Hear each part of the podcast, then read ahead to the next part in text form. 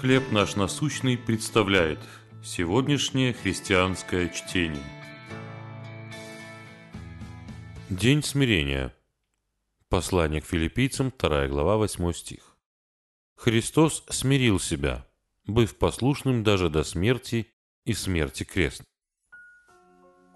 Меня часто забавляют неофициальные праздники, которые придумывают люди – вот, например, у нас в Америке только в феврале есть День липких булочек, День глотателей шпаг и даже День почитания собачьего печенья. А сегодня у нас День смирения. Повсеместно признанной добродетелью, смирение определенно достойно отдельного праздника. Но что интересно, так было не всегда. В древнем мире смирение считалось не добродетелью, а слабостью. Было принято хвастаться своими достижениями – стараться повысить свой статус, а не понизить. Смирение указывало на ущербность. Например, смиренно должен был вести себя раб рядом с господином. Но, как говорят историки, все изменилось после распятия Христа. Тот, кто не почитал хищением быть равным Богу, отказался от своего божественного статуса, принял образ раба и смирил себя, чтобы умереть за других. Такой потрясающий подвиг привел к переосмыслению понятия смирения.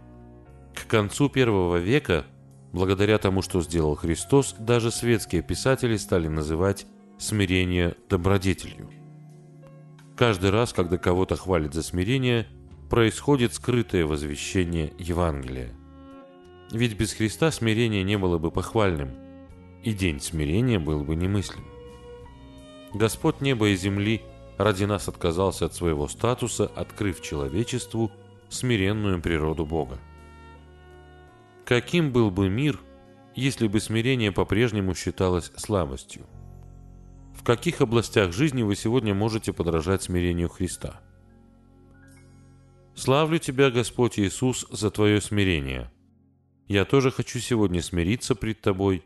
Это единственный достойный Тебя отклик.